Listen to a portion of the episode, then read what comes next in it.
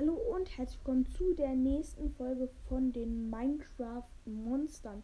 Und in dieser Folge schauen wir uns mal das nächste Monster an, nämlich der Diener. Ähm, der Diener ist quasi eine Hexe in männlich, nur ähm, er benutzt keine Tränke, sondern ähm, er zaubert. Das sieht ein bisschen cool. Ich finde, es sieht richtig cool aus, wenn er zaubert. Er spawnt in den großen Waldanwesen, die man nur sehr, sehr selten findet. Komischerweise hatte ich früher in meinen ersten Welten, immer wenn ich irgendwo war, ein Waldanwesen. Ähm, aber jetzt habe ich gar keins mehr. Das war wahrscheinlich damals ein Lack. Ähm, er zaubert äh, so kleine Geister herbei. Die haben so Eisenschwerter. Die sind total nervig, weil die einfach um euch rumfliegen und euch die ganze Zeit schlagen. Und es nervt schon richtig. Weil, weil man die kaum schlagen kann, weil die so klein sind.